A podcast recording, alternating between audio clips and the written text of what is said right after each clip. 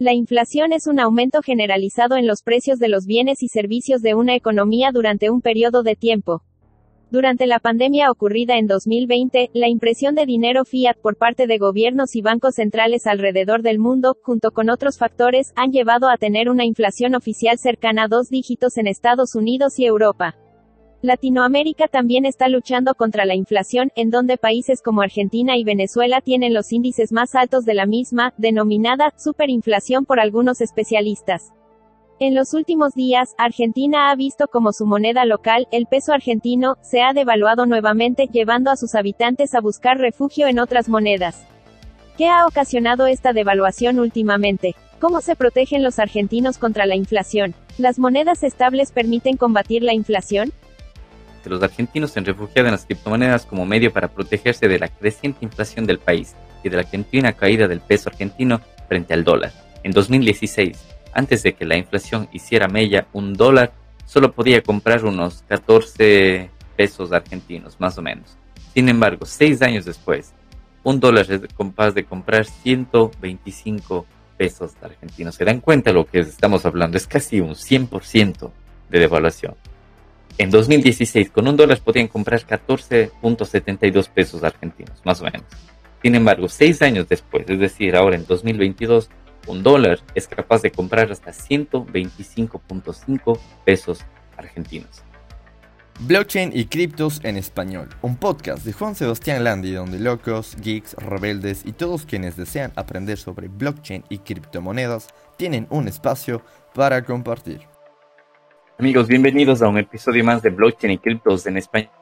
Este es el episodio número 52 y este episodio voy a hablar particularmente de un tema que está causando mucho de qué hablar en esta última semana especialmente. Vamos a hablar del dólar blue y el precio de las stablecoins que está evolucionando cambiando completamente su precio en esta última semana en Argentina debido a unos cambios políticos que han ocurrido en ese país. Así que vamos a ver un poco de la historia de qué es el dólar, el dólar blue y todo eso de lo que se maneja especialmente en Argentina y cómo afecta esto incluso al precio de Bitcoin actualmente. Así que gracias a todos los que nos escuchan a través de todas las plataformas de podcasting, a través de Apple Podcast, de Google Podcast, de Amazon Music también, de Spotify, eh, a través de YouTube. Así que empezamos con el episodio número 51 de Blockchain y Criptos en español. Eh, pero sin antes, bueno, dar la bienvenida a nuestro sponsor, a Cajero Bitcoin, que se encuentra, el único cajero Bitcoin que funciona en, en, Ecuador. Es la forma más fácil y más segura de conseguir criptomonedas a través del cajero que está ubicado en la ciudad de Cuenca, en el bar La Cigale. Es uno de los bares más antiguos de la ciudad, así que ahí pueden adquirir criptomonedas, entre ellas Bitcoin, Litecoin, Dash y muchas otras, con dinero en efectivo, sin ningún tipo de registro, sin ningún KYC Así que tienen los, que cuidan de su privacidad es una de las formas más sencillas y más seguras de obtener criptomonedas. Y si desean más información acerca de esto, pueden ingresar en batm.eurekadevelopers.com con B labial, con B, B, grande, como decimos en Latinoamérica. Les repito, es BATM, que hace referencia a Bitcoin, ATM, es batm.eureka. Así que sin más, empezamos con el episodio número 52 de Blockchain y Cripto en español. Así que miren, voy a, la gente que me está escuchando en el podcast, eh, les voy a ir redactando unas cuantas noticias que fui recopilando esta semana para más o menos conversar de este tema. Y a la gente que nos está viendo en YouTube, y les voy a compartir mi pantalla para que vean de lo que estamos hablando. Entonces pueden ver aquí este es un artículo de lanación.com.ar, es un medio argentino en donde, para empezar con este podcast, primero quiero contarles o quiero explicarles qué es el dólar blue que existe en Argentina. Entonces, el dólar blue es la denominación que se utiliza en Argentina para describir el valor del dólar que se compra en cuevas o, por decirlo de alguna forma, fuera del mercado legal, del mercado eh, autorizado por el gobierno. También es conocido como el dólar paralelo, como dólar negro y como el dólar turista. Mientras el dólar oficial es aquel que se puede comprar en el mercado legal de compra y venta de divisas, casas de cambio, ventanillas de entidades bancarias o home banking o exchange, el dólar blue se consigue en otros mercados y su operación no es considerada, no es considerada ilegal en el país. No obstante, por la gran eh, mentalidad dolarizada de la economía que atraviesa la, región y la popularidad de las cuevas y los vendedores de dólar blue ambulantes, se habla de este tipo de billete públicamente en medios de comunicación y todo tipo de portales oficiales. Así que, bueno, para aclararles un poco, eso es el dólar blue. Prácticamente es el dólar paralelo, el dólar que se vende a un precio diferente del precio que establece el gobierno. Entonces, un poco entrando en, en, unas métricas que tengo aquí, esto es de la página dólar.blue, en donde el precio oficial del gobierno es de, para la compra, 126 eh, pesos argentinos, eh, equivalen a un dólar oficial. Mientras que el dólar blue, el que se vende fuera del mercado, está casi al doble. Es decir, a 200, es más del doble, está a 100, 257 pesos, imagínense, de 126 del precio oficial a 257 el dólar blue. Entonces, ¿por qué pasa esto de aquí? Pregunté a algunos amigos que están en Argentina, algunos amigos que también han tenido la oportunidad de vivir, es porque el gobierno les limita la cantidad de dólares que pueden tener acceso. Entonces les da acceso a tal precio, pero como la gente quiere más dólares de los que el gobierno les da acceso, entonces por eso es que el precio del dólar blue se dispara porque es un dólar que pueden conseguirlo fuera de, como de los medios oficiales, como sean bancos, casas de cambio o, exchange. Entonces, bueno, ahora que tenemos claro un poco qué es el dólar blue y el precio más o menos a día de hoy, eh, vamos a ver un poco de las noticias que han ocurrido esta semana. ¿Qué dice aquí? Empecemos por este de aquí, es del el diario atv.co.bo. Dice, el peso boliviano es de alto valor para los ahorristas del norte argentino. El norte argentino como regiones como Tucumán, por ejemplo. Imagínense que la gente prefiere el, el, peso boliviano antes que, el, que los pesos argentinos. ¿Qué dice este? Aquí es un medio boliviano de La Paz. Dice 4 de julio del 2022, es decir, hace un par de días. Mientras se atraviesa una etapa de convulsión de mercados ante la renuncia del ministro Martín Guzmán como titular del Palacio de Hacienda y a la espera de que asuma la nueva designada Silvina Batakis, un dato curioso se registra en el territorio nacional donde los ahorristas recurren a los pesos bolivianos para hacer frente a la depreciación del peso argentino, tal como lo consigna Bloomberg en línea en una nota. La moneda boliviana tiene la particularidad de ser más accesible que la divisa norteamericana que vino escalando fuerte en la última semana superando los 238 pesos en su versión blue en la ciudad porteña. Bloomberg en línea señala que la moneda boliviana ha sido un verdadero refugio de valor para los ahorristas quiaqueños en los últimos cinco años, sobre todo en relación al peso argentino. Así los datos muestran que en julio de 2017, es decir, hace cinco años, con un dólar se compraban 6.81 pesos guaraníes. En tanto, hoy se consigue 6.87 pesos guaraníes. Eh, es decir, pueden ver que la inflación es poquísima. Desde 2017 podían comprar un dólar con 6.81 pesos guaraníes. Y a, día de hoy se pueden comprar el mismo dólar con 6.87. Es decir, con apenas 7 con 6 centavos más de pesos guaraníes comparado al precio del, del, dólar blue en pesos eh, argentinos. Bueno, los locales advierten que se trata de un proceso cíclico. Frente a la debilidad de la moneda nacional, también creen que la demanda de pesos bolivianos para comprar bienes en Argentina en precios que pueden llegar hasta ser unos 50% más baratos. Esto es increíble, utilizando el peso boliviano. No estoy seguro si se llama así el peso boliviano, pero bueno, imagínense, la moneda boliviana les puede resultar un 50% más barato para eh, comprar bienes en Argentina.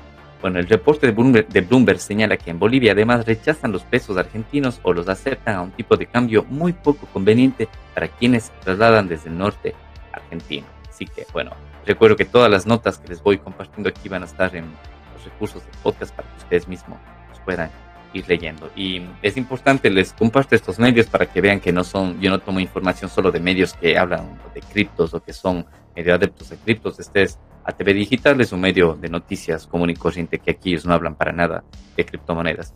Y otra fuente de donde tomé es de EJU.tv. Dice, peso argentino sigue cayendo frente al dólar y la moneda boliviana se convierte en refugio en el norte.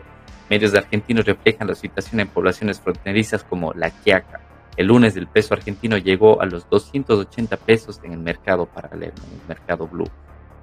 Dice un peso, el peso argentino sufrió este lunes una fuerte depreciación frente al dólar en el mercado internacional informal, en la primera reacción a la asunción de Silvina Batakis como ministra de Economía en reemplazo del, del ministro que salió, que se llama Martín Guzmán. En el mercado informal de cambio, la moneda argentina cerró con una cotización de 260 pesos por un dólar, moderando su depreciación de la apertura cuando llegó a tocar los 280 pesos por un dólar frente a los 239 del viernes pasado. Este mercado paralelo o blue es marginal en cuanto al volumen de operaciones, pero representa un termómetro de las expectativas sobre el tipo de cambio. En el mercado oficial la moneda argentina cotizó a 132 pesos más o menos, con una depreciación del 1% frente a los 130 pesos de la semana anterior. Bueno, ah, entonces, estos dos medios prácticamente lo que dicen es que hay pánico. El termómetro refleja miedo por la renuncia del ministro de Economía que se dio esta semana. Y bueno, ahora sí metiendo pues un poco en, medios que hablan de criptomonedas. Justamente hace 18 horas más o menos publicado esta noticia en Cointelegraph en español. Dice, precios de Bitcoin muestra recuperación en los principales mercados de la TAM. En Argentina rebota hasta un 15%. Aquí donde les voy a comentar porque esto no solo afecta al precio del, del dólar blue o del dólar oficial, sino también al precio de Bitcoin, especialmente en Argentina. ¿Qué dice esta nota? Dice, el precio de Bitcoin en los principales mercados en Latinoamérica se ha recuperado hasta 15%, 15 puntos porcentuales con respecto al mismo periodo de hace 7 días en algunos países de la región. El precio de la primera criptomoneda, Bitcoin, sigue teniendo una tendencia alcista en el mercado latinoamericano, llegando a cotizar hasta un 15% de aumento para este inicio de semana, luego de un impresionante rebote, especialmente en Argentina, por las noticias negativas alrededor del gobierno socialista de esa nación sudamericana. Bueno, ¿qué dice específicamente de Argentina. Para este inicio de semana, el precio de la principal criptomoneda ha tenido un repunte en su precio en Argentina, según los datos de Ripio. Ripio es un, exchange. Ese Bitcoin se encuentra valorada por más de los, de los 5 millones de pesos argentinos para la compra, eh, registrando un alza del 15% en su precio para este lunes. Imagínense. Comparándolo con pesos argentinos, se necesitan 5 millones de pesos argentinos para comprar un Bitcoin y eso representa un 15% más en el alza del precio. Bueno, aquí también nos habla de otras ciudades sudamericanas, por ejemplo, Colombia. Dice, por otro lado, el país cafetero, el precio de Bitcoin ha repuntado en las últimas 24 horas, acumulando un 7.3% más, a pesar de que en los últimos 7 días sigue estando a la baja con un 10% más o menos. Esto es según uno de los exchanges que funciona en Latinoamérica que se llama Buda.com. Entonces vemos que el precio de Bitcoin más o menos rondaba los 77 millones de pesos colombianos. En Chile la situación es igual, como 18 millones, en México más o menos casi lo mismo con datos de algunos exchanges latinoamericanos. Así que como ven les quiero compartir este medio de aquí que es, de bitcoinprice.org, donde tiene una lista actualizada con el precio de Bitcoin en distintos países alrededor del mundo. Entonces, para hacernos una idea, podemos ingresar a uno de los mercados globales, que es de Estados Unidos, y vemos que el precio de Bitcoin en Estados Unidos actualmente está cotizándose como en 19.603 dólares, más o menos un bit. Imagínense, en Estados Unidos el precio más o menos según Bitstamp, que es uno, de los exchanges que funciona en Estados Unidos, está más o menos en 19.604 dólares. Ahora, vamos a ver el precio de Bitcoin en Argentina. Y el precio de Bitcoin en Argentina según el precio oficial de Bitcoin, según el, perdón, según el precio oficial del dólar que da el gobierno argentino, imagínense, es 24.763 o 64. Eso quiere decir que, o sea, es como 5 mil dólares más el, el precio de Bitcoin comparado con otro país como es en, en, Estados Unidos. No sé si alguna otra podemos ver, no sé, algo, algo de, Europa. No sé si por aquí tienen listado España. Creo que no tienen listado España, pero hay un mercado parecido al español. Vamos al mercado francés a ver en euros cuánto más o menos está. Está en 19.100 euros, más o menos. O sea, vemos que hay una gran diferencia entre el precio de Bitcoin en Estados Unidos, en América, en, esta, en, en Europa comparado con con el precio en, Argentina que tiene como 5 mil dólares más. Y bueno, las noticias continúan justamente por eso. Vemos que el precio del dólar blue ha subido en Argentina. Vemos que Bitcoin cuesta mucho más en Argentina conseguirlo. Y también viene, el, vamos a hablar de las stablecoins que están funcionando como un refugio de valor para la gente que está en Argentina y están ellos buscando refugiarse de alguna forma en esta, esta moneda, ya que dólares físicos es muy, mucho más difícil conseguir. Y esta nota de Cointelegraph.com en su versión en español del 4 de julio habla que las primas de las stablecoin en dólares se disparan en Argentina tras la dimisión del ministro de Economía. Argentina lleva mucho tiempo luchando contra la creciente inflación y la continua caída del peso frente al dólar. Argentina, un país con una de las tasas de adopción de criptomonedas más altas del mundo, vio cómo el precio de las stablecoins vinculadas al dólar estadounidense se disparaban en los exchange el sábado tras la abrupta dimisión de su ministro de Economía, Martín Guzmán. La sorpresiva salida del ministro, confirmada en su cuenta de Twitter el domingo a través de una carta de siete páginas, amenaza con desestabilizar aún más la economía que lucha contra la alta inflación y la depreciación de la moneda nacional. Según datos de CryptoYam, el coste de comprar Tether es una de las monedas estables que sus siglas o su abreviatura para que lo busquen los exchanges USDT, utilizando pesos argentinos. Es decir, el coste de comprar un Tether utilizando precios argentinos es actualmente de 271 pesos argentinos a través del exchange Binance, lo que supone una prima de alrededor del 12% más desde el anuncio de renuncia y una prima de 116% más en comparación con el tipo de cambio fiat actual del par dólar y bueno del dólar y del precio del, de los pesos argentinos. Así vemos que es, es brutal como incluso en los exchanges les cuesta como un 10-12% más conseguir una stablecoin en Argentina comparado con, con un, un dólar físico, un dólar de papel. El sitio web local de seguimiento de precios de criptomonedas también ha revelado un, salto similar en otras stablecoins con margen en dólares, incluyendo DAI, es otra de ellas, Binance, Binance USD, es DUSD, también es stablecoin de, del exchange de Binance, Pax Dollar y Dollar on Chain Dog. Y estoy seguro que casi todos habrá pasado eso. Y existe otra también que se llama USDC, que es de, de otra empresa eh, estadounidense también. Em, bueno, ¿qué más comenta la nota? Dice, los argentinos se han refugiado en las criptomonedas como medio para protegerse de la creciente inflación del país y de la continua caída del peso argentino frente al dólar.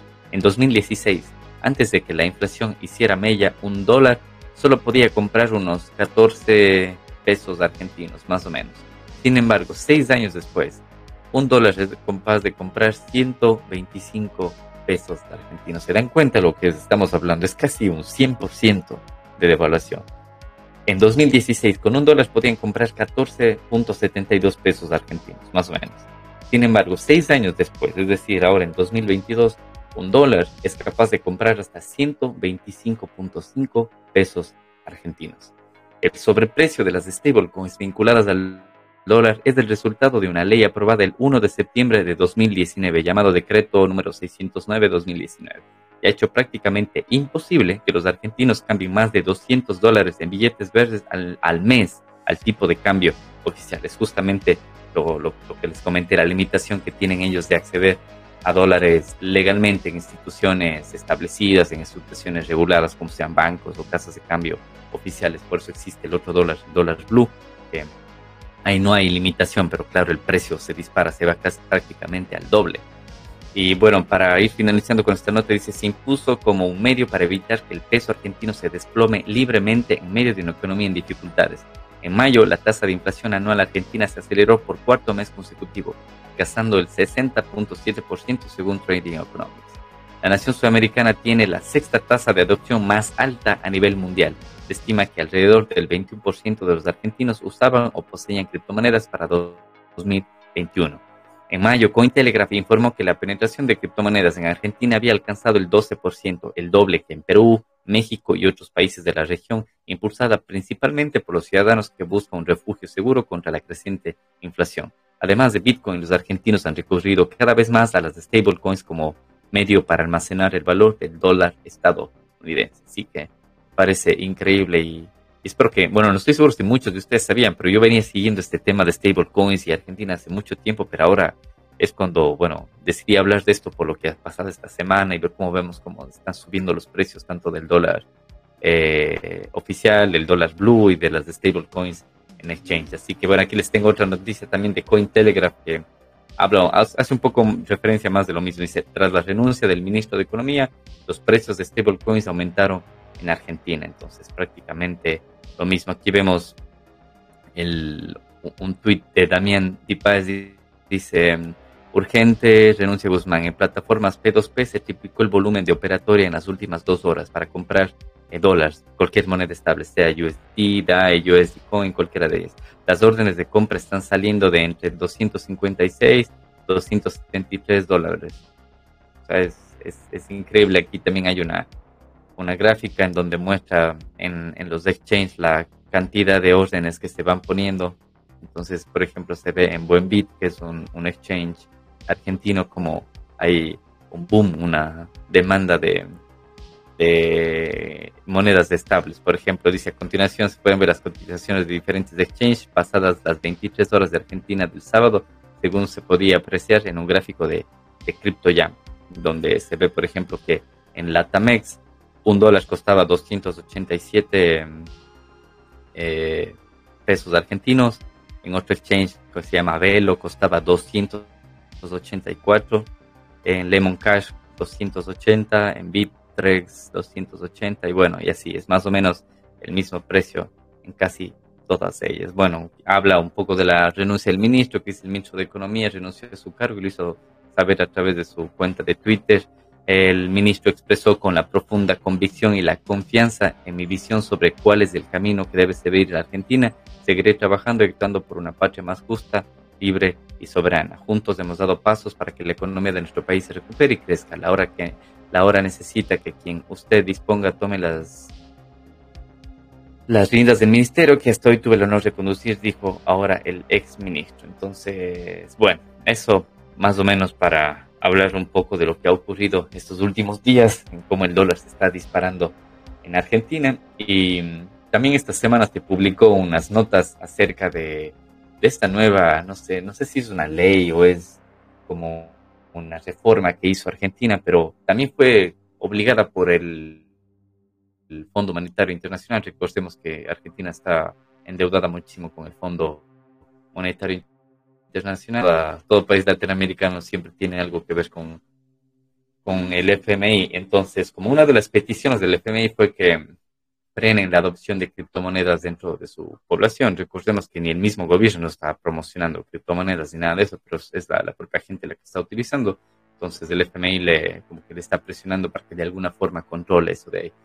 Entonces, en Cointelegraph en español que publicaron esta semana, dice Argentina comienza a incautar billeteras digitales vinculadas a infractores fiscales. Dice, los evasores de impuestos en Argentina están viendo cómo sus, sus billeteras son confiscadas por la autoridad fiscal local.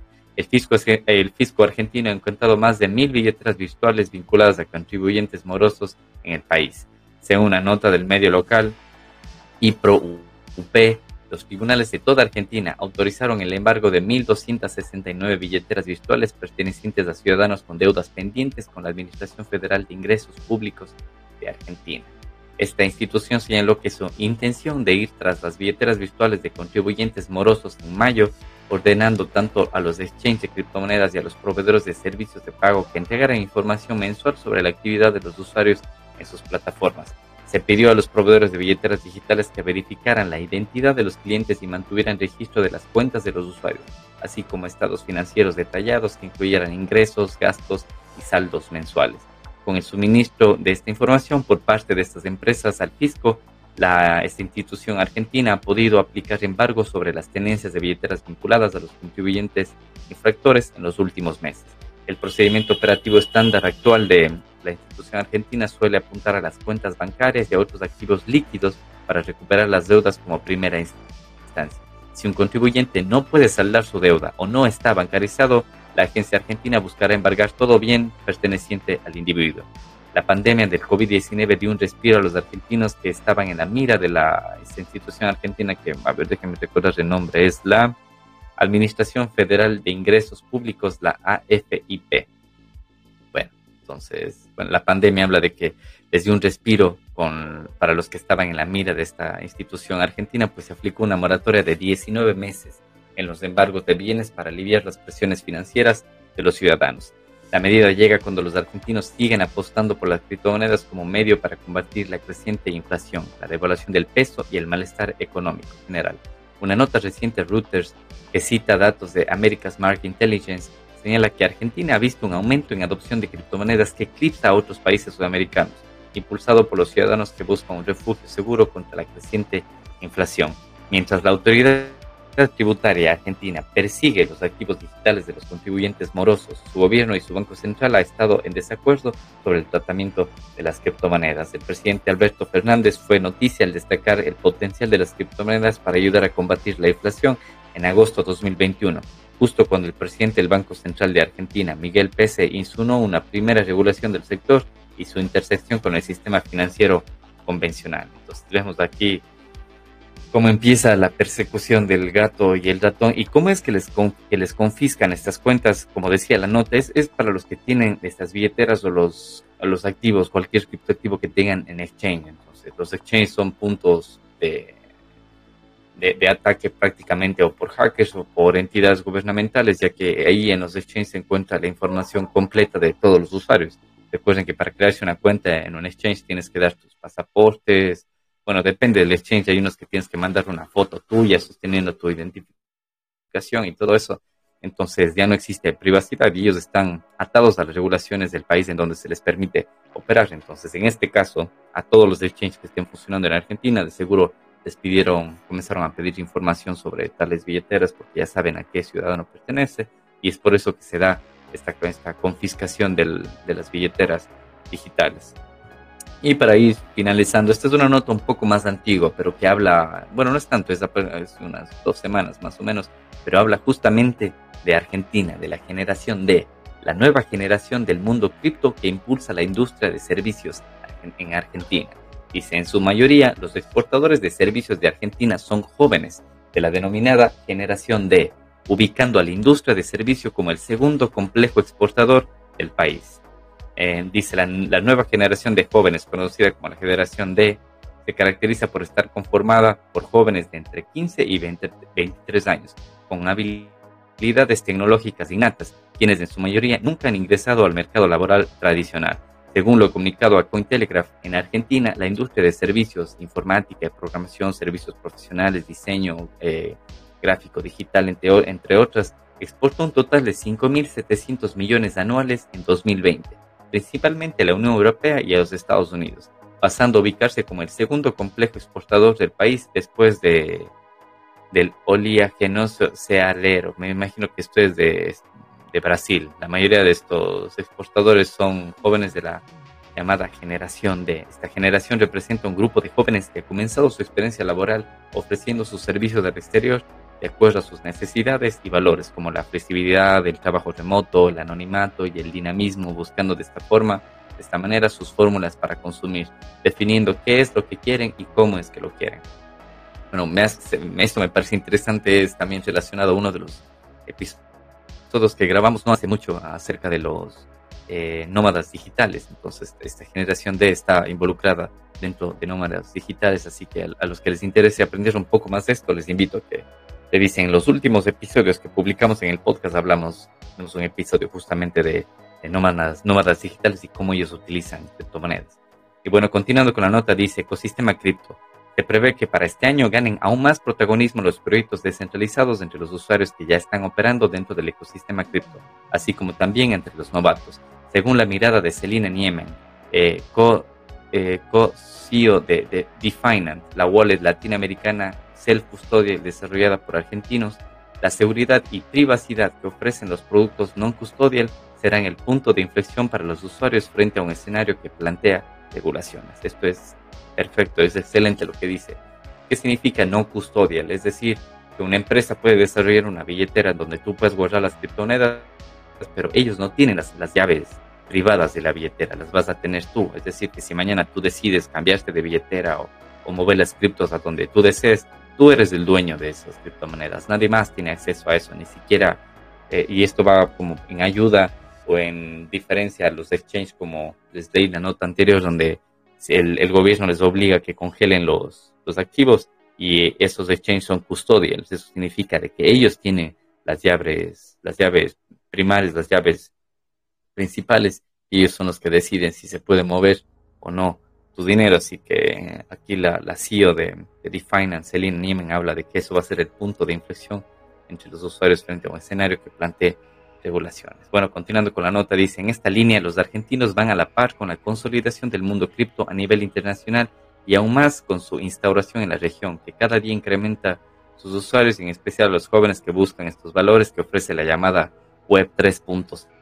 De esta forma se consolidará así la denominada generación D, que además ofrecerá soluciones financieras más democráticas frente a un escenario que plantea regulaciones. Así que interesantísima esta nota, les invito a que lean. Recuerden, les voy a dejar todos los links, todo lo que fui leyendo les fui comentando el día de hoy, van a tenerlo aquí en, los recursos del podcast. Y bueno, sin nada, eh, me despido. Este ha sido el episodio número 52.